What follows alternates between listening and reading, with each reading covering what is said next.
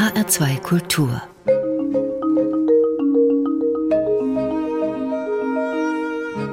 Hörbuchzeit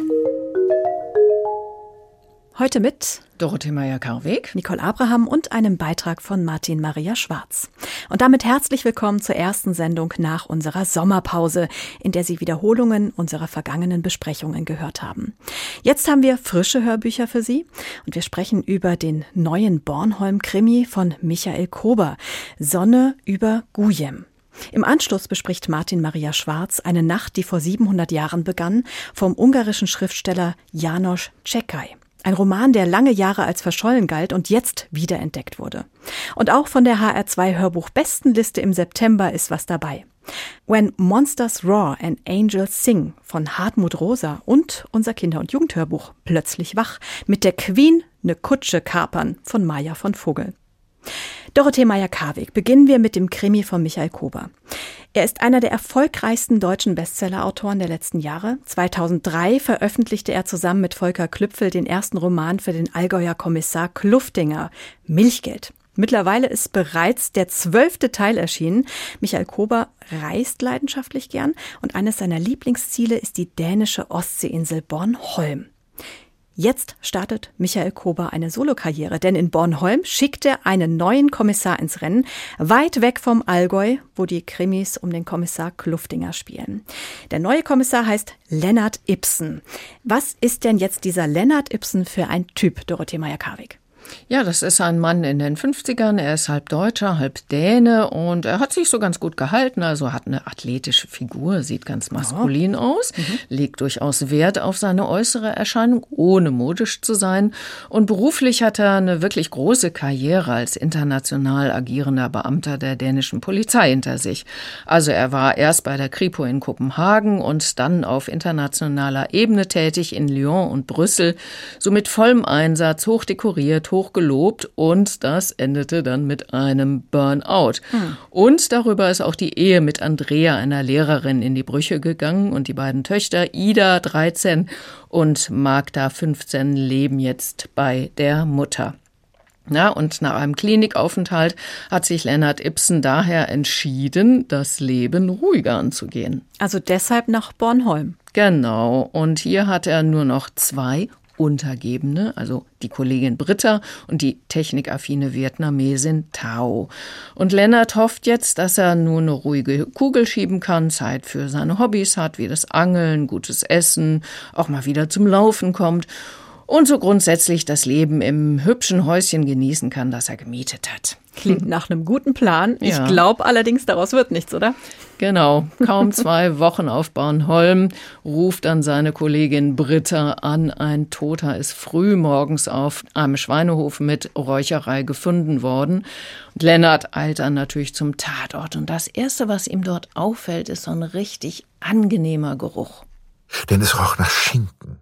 Frisch aus dem Rauch, noch warm der sich ganz hervorragend auf einem Brötchen machen würde, ein bisschen Senf darunter, ein paar saure Gürkchen. Vielleicht hätte er doch etwas frühstücken sollen, dachte Lennart, dem derart das Wasser im Mund zusammenlief, dass er kräftig schluckte, bevor er sich endlich auch zu den Kollegen gesellte. Als Britta ihn bemerkte, löste sie sich von den Uniformierten und kam winkend auf ihn zu. Die Metalltür der Räucherkammer stand offen daher als der betörende Duft. Lennart hob eine Hand zum Gruß und kniff die Augen zusammen, um genauer erkennen zu können, was da zwischen den Beamten auf dem gekiesten Boden lag. War das etwa? Natürlich, kein Zweifel. Es handelte sich um den Körper eines Mannes, eines toten Mannes. Doch nicht diese bloße Erkenntnis war es, was Lennart mit einem Schlag taumeln und von einer Sekunde auf die andere jegliche Farbe aus seinem Gesicht schwinden ließ, es waren die Umstände. Der Oberkörper des Toten war entblößt, hatte eine dunkle, goldgelbe Farbe. Sein Bauch glänzte wie eine frisch geräucherte Speckschwarte. Lennart wandte sich ab und übergab sich. Tja, und da hörten wir Axel Milberg als Interpreten. Dorothee Meyer-Karwig, das ist jetzt nichts für zart Beseitete. Wer ist denn der Tote? Ja, das ist der Schweinebauer Steffen Christensen. Er ist alleinstehend oder er war alleinstehend. Die Frau hat ihn verlassen und es zeigt sich bald, dass er kein so netter Zeitgenosse war. Und von daher gibt es einige Verdächtige. Auf dem Computer von Christensen findet Lennart dann einen Text von dem Toten. Der hat nämlich begonnen, seine Memoiren zu schreiben unter der Überschrift, und das ist ja auch der Titel des Krimis, Sonne über Gujem. Lennart hat leicht das Gefühl, auf etwas Brisantes gestoßen zu sein, auch wenn dieses Textdokument nur fünf Seiten umfasst und Lennart liest. Ich schreibe dieses Buch nicht, weil ich glaube, dass ich dazu berufen oder begabt bin, so etwas zu tun. Wahrscheinlich sind die Schweinemast und das Räuchern so ziemlich die einzigen Dinge, in denen ich einigermaßen gut bin. Darüber hinaus war ich wohl weder ein besonders guter Vater, Ehemann, Liebhaber und vielleicht nicht einmal ein richtig guter Kumpel. Wahrscheinlich werden nach meinem Tod alle von mir behaupten, ein Stinkstiefel gewesen zu sein. Recht haben sie. Lennart blickte auf. Auch wenn er Steffen Christensen nie gekannt hatte, die Art und Weise, wie er in diesen Zeilen über die Zeit nach seinem Tod sprach, der nun durch einen kaltblütigen Mord herbeigeführt worden war, jagte ihm Schauder über den Rücken. Noch dazu, weil das Opfer mit seiner Selbsteinschätzung und den Prophezeiungen genau ins Schwarze traf. Mir ist etwas passiert, über das ich schreiben will, damit alle es erfahren können, die sich dafür interessieren, und wenn das niemand tut, dann mache ich es für mich, um mich davon zu befreien und die Geschichte so zu erzählen, wie sie wirklich war, Heute ist etwas geschehen, was mir gezeigt hat, dass es höchste Zeit ist. Es duldet keinen Aufschub, denn sie werden wiederkommen, ganz bestimmt. Die Schatten, die über mich hinwegziehen, wie die finsteren Wolken böser Vorahnungen, die nur Kälte hinterlassen und Dunkelheit. Tja, das klingt ziemlich geheimnisvoll, aber leider, leider, der Text bricht ab. Christensen kam nicht mehr zum Wesentlichen. Aber man ahnt ja schon, der Mord hat bestimmt was mit der Vergangenheit des Toten zu tun. Ja, genau. Und wie das so üblich ist, werden diverse Fährten gelegt. Also in Frage kommen unter anderem die Kunden des Schweinebauern, seine Freunde, also eher Kumpels, mit denen er öfter zum Fischfang ausfuhr, oder auch seine eigene Familie, mit der es Erbstreitereien gab. Viele Fährten klingt auf jeden Fall nach einem spannenden Fall. Wie gefällt Ihnen Plot und Stil des Krimis? Also ist ja ein Regionalkrimi und die sind sehr beliebt, weil man immer viel über einen bestimmten Ort oder eine bestimmte Gegend erfährt. Und hier hört man viel wirklich Interessantes über die Insel Bornholm, also von touristischen Zielen über die Geschichte bis zu kulinarischen Besonderheiten. Was mir außerdem gefällt, wir blicken sozusagen mit Leonard Ibsens Augen in die Welt, seine Gedanken auf den Fall, aber auch sein Leben an sich. Er hat das Gefühl, seinen eigenen Ansprüchen nicht gerecht zu werden. Das bringt ihn uns sehr nahe. Er ist insgesamt auch ein ziemlich sympathischer Typ. Der Fall selbst ist ganz schön spannend erzählt, da bleibt man dran und die Lösung ist durchaus, ich sag mal, aufsehenerregend. Ich bin mir nicht so ganz sicher, ob das, was der Tat vorausging, realistisch ist, aber so ganz unwahrscheinlich ist es auch nicht. Und der Stil? Ja, ein wenig gehadert habe ich mit der wörtlichen Rede des Ermittlerteams. Also die verwenden so mitunter recht flapsige Ausdrücke. Also da werden jemandem die Lichter ausgeknipst und ja, die drei frotzeln recht viel miteinander, aber ja, für mich gibt's da zu viele sprachliche Allgemeinplätze. Das höre ich einfach nicht so gerne. Aber ansonsten flüssig und gut geschrieben. Mhm. Ja. Apropos hören, niemand Geringeres als Axel Milberg liest diesen Text. Ja, das war auch ein großer Wunsch des Autors und ich finde, man merkt Milberg an, dass er sich mit dem Text wohlfühlt. Er hat so eine ruhige, besondere Art, die auch gut zum Kommissar passt und er kann das Abgründige einzelner Verdächtiger sehr gut, aber so subtil anklingen lassen und dadurch ist immer so eine besondere Spannung im Text. Das gefällt mir richtig gut. Und außerdem ist Axel Milberg Spielberg ein wirklicher Meister der Pausensetzung. Also er rhythmisiert den Text einfach sehr gut. Mhm. Alles in allem wirklich guter Auftakt für eine neue Krimireihe um den Kommissar Lennart Ibsen. Michael Kober, Sonne über Gujem. Ein Bornholm-Krimi, gelesen von Axel Milberg. Zwölf Stunden und drei Minuten kosten 24 Euro und sind im Hörverlag erschienen. Janos Czekaj war ein ungarischer Schriftsteller. 1901 geboren, den die Grausamkeiten der Geschichte erst in die USA, dann nach Mexiko trieben, bevor er sich in der damaligen DDR niederließ, wo er 1958 starb. Gleichzeitig war er auch ein erfolgreicher Drehbuchautor, gewann 1940 einen Oscar. Sein bekanntester Roman war lange Zeit sein autobiografisch gehaltenes Werk Verlockung bis jetzt in diesem Jahr sein Epos Eine Nacht, die vor 700 Jahren begann, erschien, das lange Zeit als verschollen galt. Mit dem Roman in deutscher Übersetzung ist auch gleichzeitig das Hörbuch erschienen, das Ihnen Martin Maria Schwarz vorstellt. Es geschieht tatsächlich viel in dieser einen titelgebenden Nacht. Es ist eine Nacht, in der die Last der Geschichte über einem fiktiven ungarischen Dorf zusammenbricht, im Sommer des Kriegsjahres 1944, als die Wehrmachtssoldaten im besetzten Ungarn die Dörfer plündern, die Bauern sich wie so oft schon in der Geschichte gegen das Joch der adligen Grundbesitzer erheben wollen, die faschistischen ungarischen Fallkreuzler und die Nazis Jagd auf Juden und Zigeuner zugleich machen, während am Himmel bereits die Kampfflugzeuge der Alliierten auftauchen. Koschkat nennt Janos Czekej dieses Dorf, das er erfunden hat, um hier ein Tableau zu errichten, auf dem er 700 Jahre ungarische Gesellschaftsgeschichte wie in einem Brennspiegel zusammenfasst. Das ganze Dorf war arm wie eine Kirchenmaus, ein angeleintes, stilles, gut abgerichtetes Dorf mit Peitschenstriemen. Mit eingezogenem Schwanz und aufs engste Loch geschnalltem Gürtel lag es im knochigen Schoß der Berge, die den Chroniken zufolge schon fast 700 Jahre lang das stille, gut abgerichtete Elend von Karkascht genährt hatten. Der Ackerboden, in dem dieses Elend keimte, war der fruchtbarste, fetteste Ackerboden der Welt. Seinem Besitzer brachte er Paläste, Automobile und Mätressen ein, aber den Menschen, die das Land seit 700 Jahren bewirtschafteten, gönnte er nur tiefstes Elend. Aber natürlich benötigt Checkey auch handelndes Personal für sein großes Gesellschaftsbild.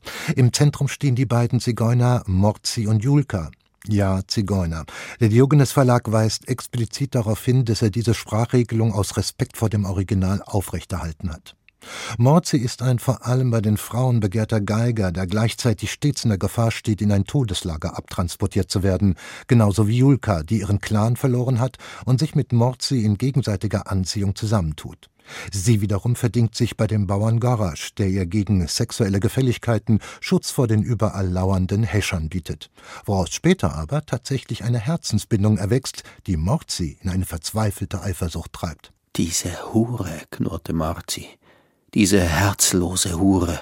Er stand auf der Leiter und beobachtete das Haus durch das enge Stallfenster unter dem Dach. Wälzte sie sich mit dem Drecksbauern immer noch im Bett? Hatte sie noch immer nicht genug von ihm? Reichte es ihr noch immer nicht? Was machte dieser dämliche Bauer bloß mit ihr, dass sie. Was, was, was? Er beobachtete vergeblich. Das Haus war weiß und still mit seinen kurzsichtigen Fensteraugen. Warum stand er hier? Was erwartete er? Worauf hoffte er? Zu dieser Figurenkonstellation findet der Roman immer wieder zurück, weicht von ihr zu Parallelhandlungen aus oder blendet in die Vorgeschichte seines Personals zurück, zu dem sich mit der Zeit eben auch die Bauern, der faktisch von den Faschisten entmachtete Graf Tomasch, der Massenmörder Boronkoy und andere Menschen gesellen, die dieses Dorf bevölkern. Es ist das große Können des Janusz Czekej, auch alle abzweigenden Episoden mit einer subtilen Spannung auszustatten, dass man trotz der epischen Breite dieses Werks nicht ermüdet. Und das ist auch das Verdienst eines Sprechers, der als Muster für das dienen kann, was man als allerhöchste Sprechkunst bezeichnen darf. Nicolas Battiani, ein in Wien aufgewachsener Schauspieler. Seine warme Stimmfarbe grundiert die erzählte Geschichte, aber das ist Gabe und nicht Kunst. Zur Kunst wird sein Sprechen durch die gefundene Melodie, durch einen Rhythmus, der die Schwere des erzählten Stoffes jederzeit leicht klingen lässt. Zur Kunst wird es auch durch Badianis souverän gehandhabte Textkenntnis, die auch nie nur das geringste Gefühl aufkommen lässt, als lese hier jemand aus einem Buch vor, alles scheint aus seinem Inneren herauszukommen. Und da ist noch etwas, was Badiani über die meisten seiner Zunft heraushebt. Er verbiegt seine Stimme nicht, um in den vielen Dialogen die unterschiedlichen Figuren zu bestimmen. Vielmehr lässt er seine Stimme anders schwingen, so abstrakt sich das jetzt auch erstmal anhören mag. Bist du allein? fragte er bemüht gleichgültig. Julka nickte wortlos. Wo ist Garasch? In Gönsöll. Ist er gerade erst weg? Sie schüttelte den Kopf. Nein, schon am frühen Morgen. Er ist am frühen Morgen weg? hakte er skeptisch nach. Ja, im Morgengrauen, sagte sie, drehte sich dann plötzlich um und warf ihm unter den blauschwarzen Wimpern hervor einen Blick zu, der jedem Mann den Kopf verdreht hätte. Er kommt frühestens heute Abend zurück, flüsterte sie und lächelte ihn an. Wahrscheinlich kaum vor Mitternacht. Janos Tschekes Roman, der als verschollen galt und als Manuskript erst 2020 wiederentdeckt wurde, ist ein großer Wurf. So sehr seine Geschichte auch örtlich und zeitlich fixiert ist, so sehr ragt sie doch in Klugheit und Weitsicht über die erzählte Zeit hinaus, weil Tscheke die ewigen Gesetze des Menschseins in der Gesellschaft erfasst. Vor allem im Dialog zwischen dem nur noch als Angestellten beschäftigten Grafen Tomasch und dem Naziminister und Massenmörder Baronkoi wird das deutlich, einem argumentativ scharf geführten Gespräch Gespräch zwischen einem Mann, der noch einen Werteüberbau für sich beansprucht, und einem Mann, der seine Skrupellosigkeit als ewig gültige Maxime des Handelns der Mächtigen verteidigt. Wenn es keine Juden gibt, muss man sie eben erfinden. Jeder gute Dramatiker und jeder gute Staatsmann erfindet sich seinen eigenen Shylock. Ich habe nie Zuflucht zu unmoralischen Mitteln genommen. Ach, kommen Sie, Thomas, sagte der stellvertretende Minister mit seinem Grinsen, auf den zweiten Blick ist es auch nicht gerade moralisch, die Leute zu erschießen, weil sie mehr Lohn wollen. Und sie wissen genauso gut wie ich, dass kaum je ein Streik ohne Blutvergießen beendet wurde. Ich habe mich immer an bestimmte moralische Regeln gehalten. Mit Verlaub, mein lieber Tomasch, genauso gut können Sie sagen, ich habe mich immer an die Modediktate gehalten. Welche Mode? Welche Moral? Muss ich einem Historiker erst erklären, dass die Moral genauso wechselhaft ist wie die Mode? Der Roman Eine Nacht, die vor 700 Jahren begann, hat alles, was man sich von diesem Genre wünscht. Man kann eintauchen, man hat Figuren, mit deren Schicksal man mitfiebern kann, erlebt Liebe in ihren unterschiedlichsten Facetten, man lernt etwas über Historie und Gegenwart, wird von grausamen Wahrheiten nicht verschont und bekommt am Ende doch noch das Angebot eines versöhnlich stimmenden Ausblicks. Große Erzählkunst und große Sprechkunst in einem, wenn man zum Hörbuch greift. Martin Maria Schwarz besprach Janos Czekaj, eine Nacht, die vor 700 Jahren begann. Gesprochen von Nicolas Batjani. Das Hörbuch gibt es ausschließlich als Download mit einer Dauer von 19,5 Stunden. Es kostet 23,95 Euro und ist bei Diogenes erschienen. Wir kommen zur aktuellen HR2 Hörbuch-Bestenliste vom September. Auf Platz 1 ein eher ungewöhnliches Hörbuch, meint Dorothee Meyer-Karwig. Warum denn das? Ja, ungewöhnlich deshalb, weil es ein Sachtext ist, und zwar über die Musikrichtung Heavy Metal. Und das finde ich schon außergewöhnlich, dass so ein Text auf den ersten Platz der H2 Hörbuch-Bestenliste kommt, da unsere Juroren und Jurorinnen erstens natürlich vor allem in der Belletristik zu Hause sind und ich mir keinen und keine davon headbangend im Schlamm von Wacken vorstellen kann, also diesem großen Festival für Heavy Metal Musik. Das ist ein sehr schönes Bild. Aber es macht auf jeden Fall neugierig. Ähm, erzählen Sie mal als erstes was zum Autor. Hartmut Rosa, der ist ja eigentlich Professor für Soziologie. Genau, er ist Professor für allgemeine und theoretische Soziologie an der Friedrich-Schiller-Universität in Jena und außerdem noch Direktor des Max-Weber-Kollegs an der Universität Erfurt. Und international Beachtung fand er mit Büchern beispielsweise über die Zeitnot der modernen Gesellschaft und über Resonanzhoffnungen der Menschen. Darüber hinaus ist er aber auch seit seiner Jugendzeit eben Heavy Metal Fan mhm. und Hobby Keyboarder in Amateurbands. Also hier verbinden sich der Musiker, also der Praktiker mit dem Soziologen, also dem Theoretiker. Also der Mann kennt sich aus. Mhm. Wie ist denn der Text aufgebaut? Er beginnt autobiografisch und da hören wir gleich mal einen längeren Ausschnitt. Und als Interpreten hören wir hier Axel Vostri, der den Rahmentext liest, und dann Ron Williams, einen US-amerikanischen Journalisten, Schauspieler und Kabarettisten, und der liest die Songtexte. Als ich so um die 15 Jahre alt war, fing ich an, Rockmusik zu hören. Richtig harte Rockmusik. Es begann mit Pink Floyd und dem Progressive Rock, denen meine Liebe bis heute gehört. Aber bald kamen Iron Maiden hinzu, deren erstes Album, Iron Maiden von 1980, mein bester Schulfreund Stefan und ich hinauf und hinunter hörten. Es ist ja nicht so, dass die Texte der einzelnen Songs auf dieser Platte viel Sinn ergäben. Das tun sie übrigens eher selten im Heavy Metal. Aber sie erzeugen zusammen mit der Musik eine besondere Atmosphäre und eine Bewegung. Nehmen wir beispielsweise Remember Tomorrow auf der Platte Iron Maiden. Tears for Somebody and This Lonely Boy. Welcher 15-Jährige würde sich da nicht angesprochen fühlen? Aber in einem wundersamen Kontrast zwischen den krachenden Gitarren, rollenden Bässen und gewaltigen Drums, die auf dem Album und auch in diesem Lied am Ende dominieren, kommen an dieser Stelle mit einem Malen zart schwebende, erhabene, fast mystische Töne aus den Lautsprechern. Unchain the colors before my eyes. Es ist die einzige Zeile, die zweimal wiederholt wird. Scan the horizon, the clouds take me higher. I shall return from out of the fire.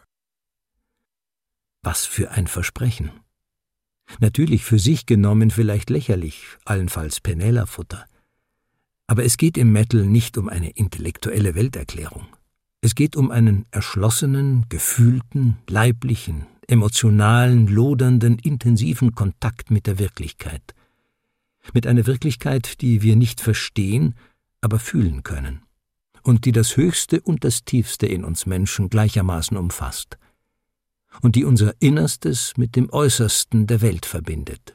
Es geht um Himmel und Hölle. Tja, und dann erklärt Hartmut Rosa weiter noch, wo aber die Seele in den Himmel strebt, rasselt das Biest umso wilder an der Kette, wie Friedrich Nietzsche uns gelehrt hat.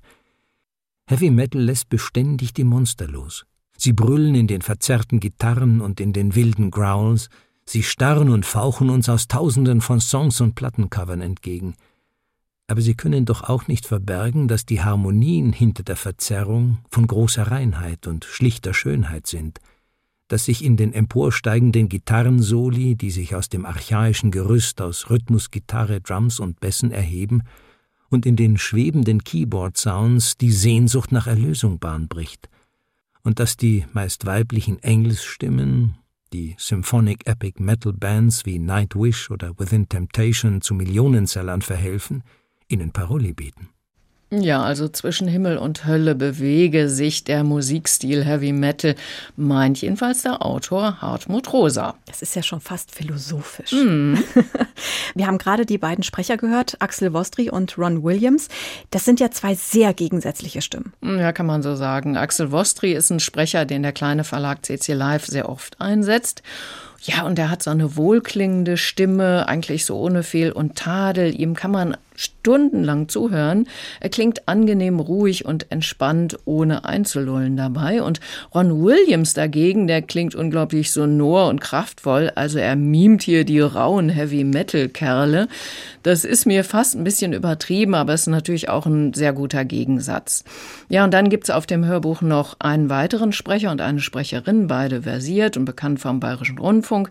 Die sprechen so Zitate beziehungsweise Überschriften und ja, daran merkt man, dass sich der Verlag wirklich viel Mühe mit der Produktion gemacht hat. Und das finde ich durchaus lobenswert. Kommen wir nochmal zurück zum Inhalt. Um welche Themen geht es noch in dem Hörbuch? Also nach der Einleitung über die grundlegenden Ideen des Heavy Metal und darüber, wie der Autor Hartmut Rosa sich von der Musik begeistern ließ, erklärt er dann noch, wie sich Heavy Metal aus der Rockmusik entwickelt hat und wer diese Musik eigentlich hört. Wer hört diese Musik eigentlich? also die ersten Fans kamen schon so aus dem städtischen Arbeitermilieu, Hauptsächlich gehörten weiße Männer zu den ersten Fans und inzwischen ist die Musikrichtung allerdings auch bei den Intellektuellen sehr beliebt und hat auch die ländliche Gesellschaft erobert. Ja, dann noch zu den weiteren Themen des Hörbuchs. Hartmut Rosa geht natürlich auch auf die Texte der Songs ein. Da sieht er schon, trotz der eigenen Begeisterung, dass es durchaus auch rechtsradikale Tendenzen da gibt.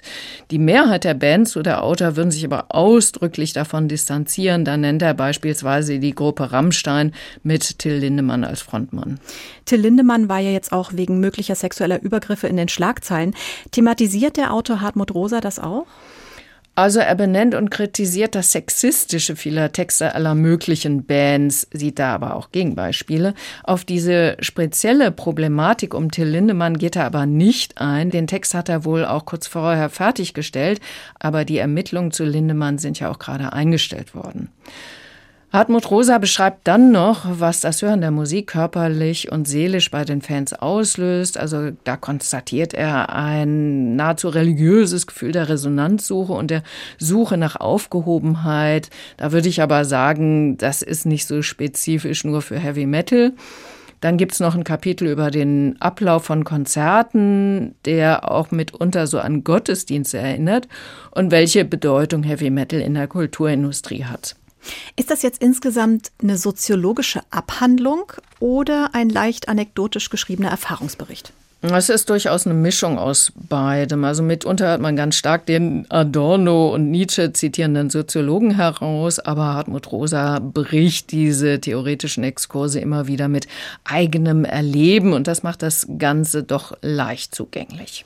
Die Jury der H2 Hörbuch Bestenliste war auf jeden Fall begeistert. Und was mhm. hat sie denn besonders an dem Hörbuch hervorgehoben? Das finde ich jetzt noch spannend. Ja, also die lobt äh, die intime Sachkenntnis des Autors, aber auch das ausführliche Booklet mit einer umfangreichen Bücher- und Bandliste und einem großen Glossar. Das finde ich auch vorbildlich vom Verlag. Und die Jury sagt auch, auch wenn man sich überhaupt nicht für Heavy Metal Musik interessiere, höre man gebannt zu. Stimmen Sie zu? ja, schon, wobei es äh, durchaus hilft, wenn man so ganz grob zumindest mit Musikern und Bandnamen vertraut ist. Aber das ergibt sich ja von selbst. Hören wir eigentlich auch ein paar Musikbeispiele? Nein, das mag ein Manko sein, aber das geht aus rechtlichen Gründen natürlich nicht. Aber durch das wirklich gute Booklet, wo viele Bands und Songnamen auch genannt werden, ist es wirklich ein leichtes, im Internet die entsprechende Musik zu finden. Hartmut Rosa, When Monsters Roar and Angels Sing. Gelesen von Axel Vostri, Ron Williams, Franziska Ball und Peter Veit. Fünf CDs haben eine Dauer von fünf Stunden und 20 Minuten, kosten 30 Euro und sind bei CC Live erschienen. Das Hörbuch kam im September auf den ersten Platz der HR2 Hörbuch-Bestenliste. Ja, und wer sich die gesamte Liste ansehen möchte, der kann das im Internet tun auf hr2.de beispielsweise. Und da gibt es auch zu jedem Hörbuch dann ein Hörbeispiel. Kommen wir zu unserem Kinder- und Jugendhörbuch. Das hat es auf den ersten Platz der HR2 Hörbuch-Bestenliste vom September geschafft und ist für Kinder ab acht Jahren geeignet. Geschrieben hat es Maja von Vogel. Es heißt Plötzlich wach, mit der Queen eine Kutsche kapern. Ich finde, das klingt schon richtig spannend. Wer kapert denn da eine Kutsche mit der Queen? Dorothee Meyer-Karwig. Das ist ein Mädchen, und zwar die elfjährige Annemie. Aus ihrer Sicht wird diese Geschichte erzählt, und sie lebt seit kurzem an einem ganz besonderen Ort an einem besonderen Ort. Wo liegt er? Sie musste mit ihren Eltern vom Land in die Stadt ziehen und zwar zu Oma Friederike, genannt Fritz. Oma braucht nämlich Hilfe, sie ist halt alt, schafft alles nicht mehr so recht. Und diese Oma besitzt ein Wachsfigurenmuseum. Und in der Wohnung über dem Museum wohnt nun Annemie und das Wachsfigurenmuseum ist damit sozusagen ebenfalls ihr Zuhause. Wie findet Annemie es denn, über einem Museum zu wohnen? Ja, zuerst ist sie nicht so begeistert, aber immerhin nutzt sie die Räume des Museums, bevor es öffnet, beispielsweise als Frühstücksraum. Und als sie eines Morgens noch im Nachthemd in einem der Museumssäle ihr Frühstücksmüsli löffelt, betritt ein Junge den Saal. Sie erschrickt, aber er stellt sich dann vor, es ist Leo, dessen Mutter nun als Aushilfe im Museum arbeitet. Und ja, Annemie findet ihn erstmal nicht sonderlich sympathisch, er scheint so ein bisschen arrogant. Und als sich die beiden dann unterhalten, ertönt plötzlich ein Schrei. Und da hören wir rein, Uta Dänekamp schlüpft in die Rolle der Ich-Erzählerin Annemie. Ich fuhr zusammen und ließ die Müslischale fallen. Milch spritzte auf mein Nachthemd. Mit einem Klirren landete die Schale auf dem Boden und zersprang in tausend Scherben. Überall klebte Müsli. An meinen Beinen, auf dem Boden und auf meinen geliebten Monsterpuschen. Aber darum konnte ich mich jetzt nicht kümmern. Ich sprang auf. Was war das? Leo zuckte mit den Schultern. Klang so, als würde nebenan jemand kalt gemacht. Verstörende Bilder schossen durch meinen Kopf. Oma Fritz, die versuchte, einen Einbrecher mit einem Frontkick abzuwehren. Mama, die in ihrem Büro von einem Berg Akten erschlagen wurde. Feuer im Thronsaal. Ich ließ ihn stehen und rannte los. Wie eine Eiskunstläuferin glitt ich über den Parkettboden und schoss in den Saal mit der englischen Königsfamilie. Hastig sah ich mich um. Alles wirkte völlig normal.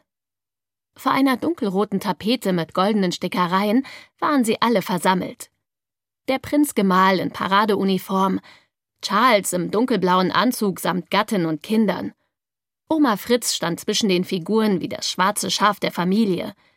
Sie war kreidebleich, ihre kurzen grauen Haare standen in alle Richtungen ab. Was ist los? fragte ich. Stumm zeigte Oma Fritz auf den Platz neben Prinz Philipp, dem Mann der britischen Königin. Er war leer. Ich bemerkte kaum, dass Leo hereinkam. Verdammt, flüsterte ich. Die Queen ist weg. Moment, Moment. Die Wachsfigur der Queen ist verschwunden. Die wurde geklaut? Ja, das ist eben die Frage. Merkwürdigerweise hat aber Annemies Oma etwas dagegen, die Polizei deswegen zu holen. Und Leo schlägt Annemie daher vor, selbst auf die Suche nach der Queen zu gehen. Ja, gesagt, getan. Und sie suchen natürlich erstmal im Museumssaal nach Spuren und entdecken auf dem Boden ein Glasauge. Ich betrachtete die Kugel auf meiner Handfläche. Sie war ziemlich schwer, und die Iris schimmerte in einem geheimnisvollen Grün. Es war fast so, als würde mich das Auge anstarren. Und dann bewegte es sich. Es sah von mir zu Leo. Mich schauderte, aber ich konnte den Blick nicht abwenden. Schnell schloss ich die Finger darum. Was war denn das? Leo war weiß wie ein Blatt Papier. Ich hatte nicht die geringste Ahnung. Ein sich selbst bewegendes Glasauge. Hm, spätestens jetzt bekommt die Geschichte auch so ein bisschen was Magisches. Ja, so ist es und so bleibt es auch. Die Kinder suchen weiter nach Einbruchspuren, entdecken dann vor dem Museum einen Obdachlosen, der das Diadem der Königin auf dem Kopf trägt. Ja, und später finden sie auch die Schärpe der Wachsfigur. Das Ganze entwickelt sich jetzt also zu so einer Art Schnitzeljagd, die die beiden Kinder durch die Stadt führt. Ja, und dann finden sie die Queen quicklebendig beim Frühstück in einem Café. Eine quicklebendige Wachsfigur. Ja, ich sag doch, es ist viel Magie im Spiel. Jedenfalls, als die Queen mit dem Frühstück fertig ist, geht sie einfach raus aus dem Café. Eine Queen habe noch nie bezahlt. Der Kellner läuft dann hinter ihr her und den Kindern auch. Die laufen nämlich hinter der Queen her. Dann kommt noch die Polizei hinzu. Also und Kinder und Queen fliehen dann erstmal mit einer Hochzeitskutsche, dann mit einem Tretboot. Ganz am Ende kommen sie aber alle heil wieder ins Museum zurück, also mit der Queen. Was hat es denn jetzt mit dieser lebenden Wachsfigur der Queen auf sich? Ja, das ist ein Familiengeheimnis, das ich hier jetzt auch nicht lösen möchte, das aber am Ende von der Oma gelöst wird. Aber sie verrät Annemie nicht alles. Wie es dann weitergeht, das erfahren wir im zweiten Band, der auch schon als Buch und als Hörbuch erschienen ist. Zweiter Band gefällt mir schon sehr, sehr gut. Mm. Eine magische Geschichte um Wachsfiguren, die lebendig werden können. Wie gefällt Ihnen die Geschichte? Ja, sie ist ja für Kinder ab acht und da finde ich diese Mischung aus Magie und Realität gut. Noch mehr gefällt mir die Geschichte um eine beginnende Freundschaft, also zwischen zwei Kindern, einem Jungen, einem Mädchen die auch sonst sehr unterschiedlich sind und sich so ein bisschen so zusammenraufen müssen und die Stärken und Schwächen des jeweils anderen kennenlernen. Hier wird dann so langsam aus Misstrauen und Ablehnung eine echte Freundschaft. Gelesen wird das Hörbuch von Uta Dänekamp. Mhm. Klingt ja sehr munter, sehr frisch und vor allen Dingen wirklich sehr kindlich ja. eigentlich. Sie ist aber wirklich eine Erwachsene. Sie schlüpft hier in die Rolle der Ich-Erzählerin und passt sich stimmlich wirklich sehr gut dieser elfjährigen Annemie an. Sie liest auch mit einem guten Tempo, gerade in der wörtlichen Rede gefällt es mir richtig gut. Kleines Manko, sie geht mitunter zu stark mit der Stimme an jedem Satzende so nach unten, da entstehen keine größeren Spannungsbögen. Aber darüber hinaus alles im allem eine sehr muntere, verrückte Geschichte voller Spannung und Action. Mhm. Maja von Vogel, plötzlich wach, mit der Queen eine Kutsche kapern. Gelesen von Uta Dänekamp. Zwei CDs, das sind zwei Stunden und 45 Minuten, kosten 12 Euro und sind bei Hörbuch Hamburg unter dem Label Silberfisch erschienen. Das Hörbuch kam im September auf den ersten Platz der HR2 Hörbuch Bestenliste für Kinder und Jugendliche und ist für Kinder ab acht Jahre geeignet. Vor unserem Hörrätsel noch Musik. Jean-Félix Lalanne mit Choucroute, Romantik von Marcel Dadi. Damit geht die Hörbuchzeit zu Ende. Es verabschieden sich Dorothee Meyer-Karweg und Nicole Abraham.